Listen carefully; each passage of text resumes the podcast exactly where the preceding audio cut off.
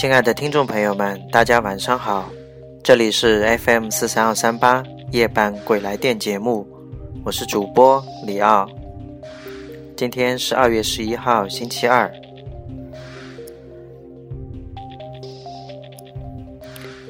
昨晚我们讲到了外婆来讲鬼故事的第二节“智斗胎煞”。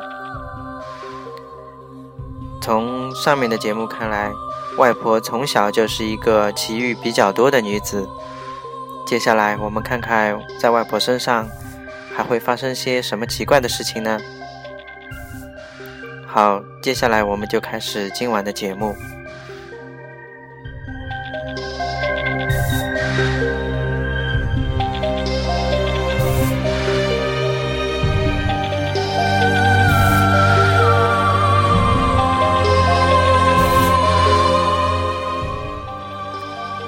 外婆来讲鬼故事三：忠犬。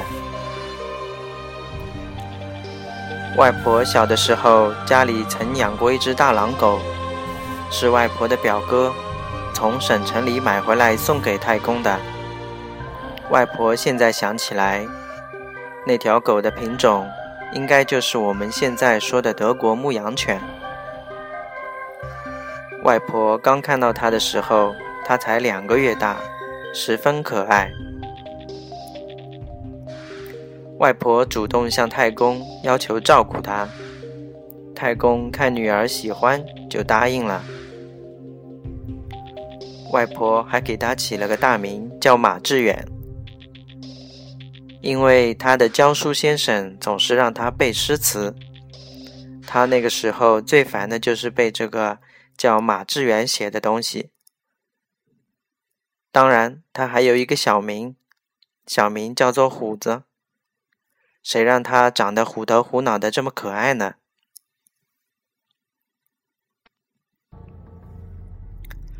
虎子长得很快，一年多就长成大狗了。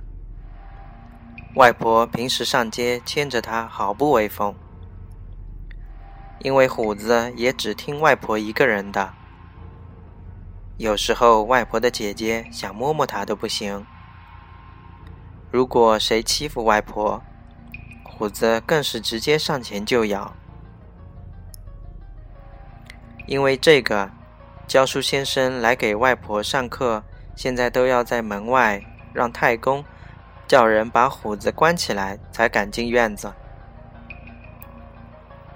外婆小的时候，因为有虎子的陪伴，过得很快乐。过了两年，不幸的事情发生了。一天，外婆带着虎子上街，虎子呼啸而过的被呼啸而过的汽车压死了。那汽车的司机明知道撞死了一条狗，却连车都没下，从车窗扔下几个大洋就扬长而去。外婆抱着虎子的尸体。哭得悲痛欲绝。这是外婆儿时最好的朋友，她却眼睁睁地看着他死在了自己面前，自己却无能为力。后来，家人把虎子的尸体埋了，应外婆的要求，埋在了南院后面的小花园里。外婆没事的时候，就会去那里坐坐。向虎子诉说自己的心事。虎子死后那段时间，外婆一直郁郁寡欢。随着民国解放思想的盛行，县里建了一第一所学校，招收新生，男女不限。外婆的哥哥姐姐们年纪都大了。只有十四岁的外婆符合招生的规定。外公、太公刚开始也不放心让外婆自己去学校上课，但是太婆觉得到了学校和同龄人一起学习，说不定可以让外婆的心情开朗起来。随后，在太公太婆的担忧下，外婆踏上了出外求学的道路。外婆第一次看到学校，她没想到学校可以容纳这么多人在这里上课，还有很多老师教不同的科目，一点都不像小时候太公找的那些教书先生一板一眼的。这里追求的是解放思想，来自不同地区的年轻人在这里寻找自己的人生方向。外婆第一天上学便交到了一个朋友，她的同桌方景。方景比外婆大一岁，家住县城，也是县里大户人家的小姐，长得俏丽，面若桃花，讲话温文尔雅。外婆初次见到她便惊为天人，她从未见过这么漂亮的女子。第一天报道来的有些晚，老师就叫他坐到最后一排，而他的同桌就是方景。课余时，外婆和方景相谈甚欢。没想到他们两人都有相同的嗜好，性格也很合得来，很快就成了朋友。只是别的同学相比显得比较冷漠，大家看外婆的眼神很奇怪，对方景更是连看都不看一眼。外婆刚开始以为是自己刚来的原因，后来想想却也觉得奇怪，问方景。方景说：“这里的学校就是这样，叫外婆不要理会。”日子一天天过去了，方景成了外婆当时最要好的朋友。为表亲密，他们连衣服都穿的一样，两个人就像双胞胎一样。人们都说两人相处久了，长相也会慢慢变得相像。外婆觉得和方景接触久了，她自己也变得比以前漂亮了。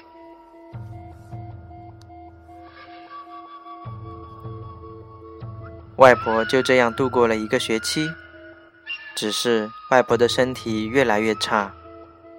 太公太婆以为是学习累的，每天都给外婆补炖补品，可是效果甚微。一天放学，天空突然暗了下来，白昼突然变成黑夜，狂风卷云，突然下起了倾盆大雨。方景提议让外婆去他家住一夜，外婆觉得也没什么不可以，便在学校打电话问了一下太公太婆。太公也觉得大雨天坐车不太安全，就同意外婆去了，只是让外婆到人家注注意礼貌，守规矩。方景知道外婆可以去他家了，也很开心。方景家的司机来接他们回府。司机穿着一身白衣、白帽、白手套，脸色也白得吓人。方景告诉外婆没事，他家的司机平日就这样，人很好，只是不太爱说话。因为外面的鬼天气，街上也没什么人，车子好像开了很久才停下。下车后，外婆看到方景家很气派，方景带着她参观了很久，但是没有见到方景的家人。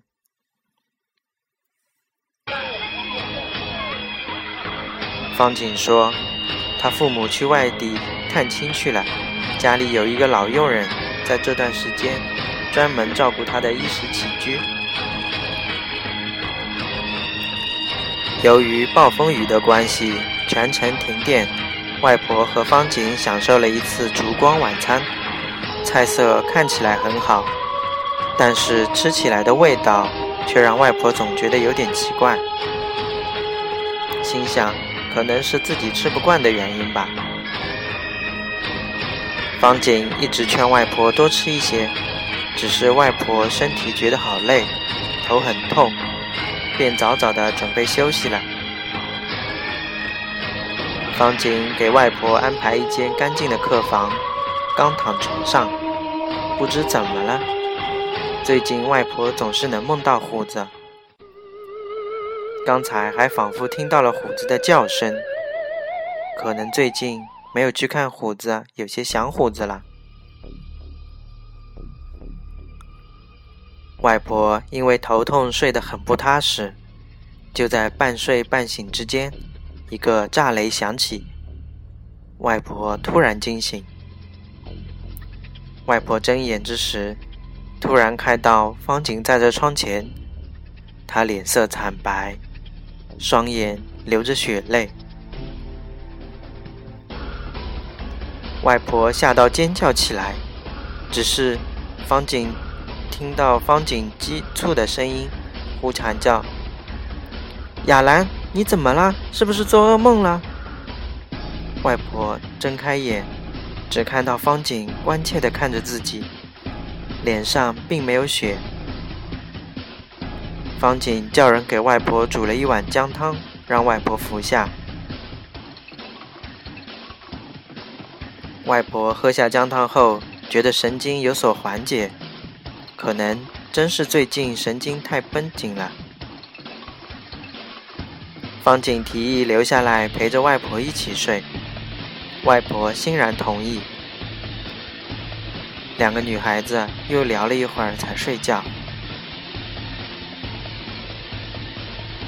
外婆睡着睡着就觉得自己的身体很沉，胳膊很难受。他想，可能是方景睡在旁边压到自己的胳膊了，想把胳膊抽回，却也抽不动。外婆在迷茫中看到了让她汗毛竖起的情景：方景像吸血鬼一样抱着外婆的胳膊，用力的吸血。奇怪的是，外婆并没有感觉到疼。外婆以为自己又做噩梦了，使劲眨了眨眼睛，坐起身来。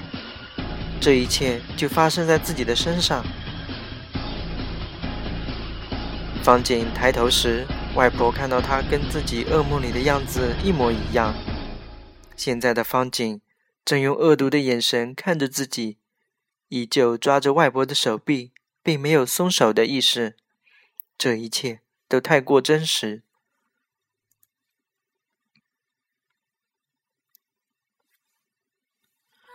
外婆一脚踹开了方静，大喊道：“你疯了！你在干嘛？”方静发出阴笑声，血红的枯树枝一样的双眼看着外婆说道：“我在实现你的梦想呀！你不是想变得跟我一样吗？我已经死了很久了，现在你来陪我啊！”外婆听到这些话，大脑已经不听使唤。他万万没有想到，自己天天都和方晴在一起，却没有发现他原来是个死人。哈哈哈哈哈！你这个傻瓜真好骗，班上的人都当你是疯子，天天对着空气说话。你都没有发现，只有你一个人可以看到我。外婆回想起之前的一幕幕。只觉得自己像一个傻瓜一样被骗了，但是他觉得自己和方景的友情是真实的。方景，这半年来我对你怎么样，你心里清楚。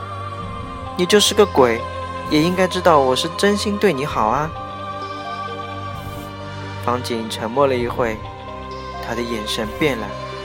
哼，正是因为我们是好朋友。我才想让你永远的陪着我啊！等我吸干你的血，带走你的二魂六魄，我就可以变成你在人间行走，而你只剩下一魂，必须跟着我，否则就会魂飞魄散。那样你就可以永远和我在一起啦！说罢，方景。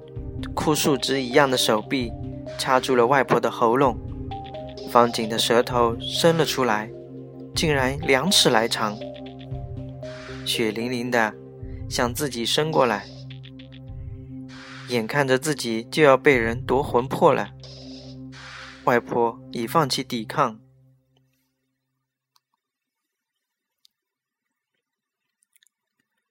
就在这时，一声犬吠。突兀的在这所房间响起，外婆看到了一个自己许久不见的老朋友虎子，外婆不禁热泪盈眶。原来这么多天在梦里连续梦到虎子，是虎子在提醒她小心身边的方景。虎子出现后，外婆明显感觉到方景掐住自己的爪子松了松。虎子如闪电一般扑向方景，用力撕咬着他的身体。方景发出痛苦的嚎叫，面目狰狞地张开着血盆大口。外婆看着他的嘴角裂到耳根，好像脸上只长了一张嘴一样，一颗颗尖牙冒着寒光。虎子的后腿被咬断了，但是他并没有放弃抵抗。与方景缠斗在一起。外婆看到虎子为了自己的尾巴被咬断了，后腿也耷拉在地上，平日光泽的皮毛被撕得外翻，不停的冒着鲜血。外婆的心很痛，却无能为力。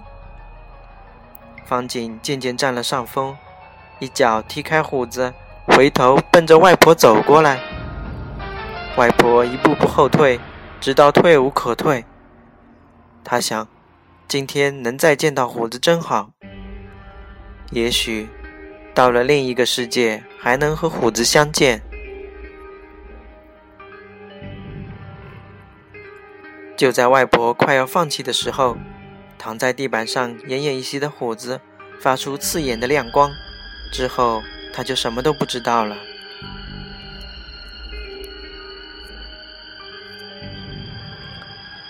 等外婆醒过来的时候，发现自己正躺在自己的床上。原来，他已经昏迷了两天。那晚之后的第二天，学校发现外婆没有去上课，也没有请假，就打电话给外婆家里。通知太公他旷课的情况。太空说，外婆在他一个叫方景的同学家留宿了一夜。可是学校听到后，告诉太公，外婆班里没有一个叫方景的这个学生，甚至连个姓方的学生都没有。太公觉得事情不对，就赶快带人到了县城去找外婆。结果是一个上山砍树的樵夫，发现外婆昏倒在县城外杏花山的山脚下。那山上都是些野坟。等太公把外婆接回家来，外婆一直不醒。还好上回青松道长留下了一瓶药丸，外婆服下后醒了过来。当初青松道长说过，外婆的身体特别爱招脏东西，随着年龄的长大，情况会越来越严重。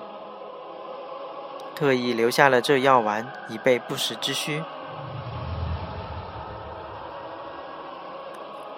外婆跟家里人说，看到了虎子，是虎子救了她。家里人说，暴风雨那夜却也奇怪。狂风暴雨倒没什么，但是半夜一个特别震耳的炸雷突然响起，一道闪电把南院小园里虎子的墓给劈开了。外婆知道那一定是虎子在自己生命受到威胁的时候挺身相救，可是虎子却再也没有出现在外婆的梦中。